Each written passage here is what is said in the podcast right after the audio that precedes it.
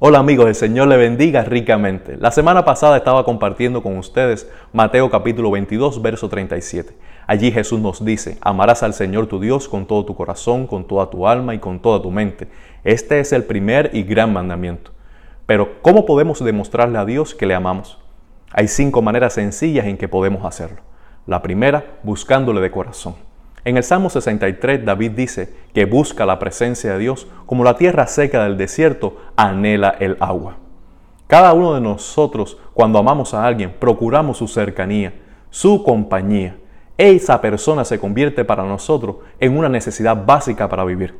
Así como el desierto necesita del agua, cada uno de nosotros necesitamos de Dios y por eso le buscamos con amor. La segunda manera en que podemos hacerle es adorándole con abundancias de palabras. En el Salmo 18, David dice cuánto significa Dios para él. Dios es su esperanza, su fortaleza, su refugio. Dios ha llenado su corazón en toda la experiencia de la vida. Por tanto, expresa con abundancia de alabanzas cuánto Él significa para su vida. La tercera manera es obedeciéndole.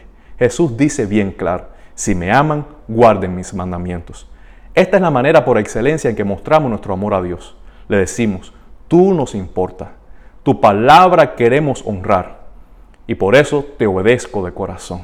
Así te demuestro cuánto te amo. La cuarta manera en que podemos hacerlo es amando a nuestros hermanos.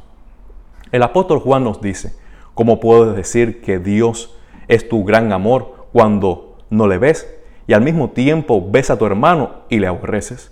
En otras palabras, el apóstol Juan nos está diciendo, si nosotros queremos demostrar nuestro amor a Dios, debemos amar a nuestros hermanos, porque a Dios no hemos visto y a nuestros hermanos lo tenemos a nuestro lado.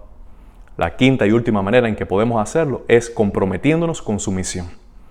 Pablo dice, el amor de Cristo nos obliga, pensando en esto, que si uno murió por todos, luego todos morimos, para que los que vivamos ya no vivamos para nosotros, sino para aquel que murió por todos. También en Gálatas capítulo 2, verso 20 dice, con Cristo estoy juntamente crucificado, y ya no vivo yo, mas vive Cristo en mí. Y lo que vivo en la carne, lo vivo en la fe del Hijo de Dios, el cual me amó y se entregó a sí mismo por mí.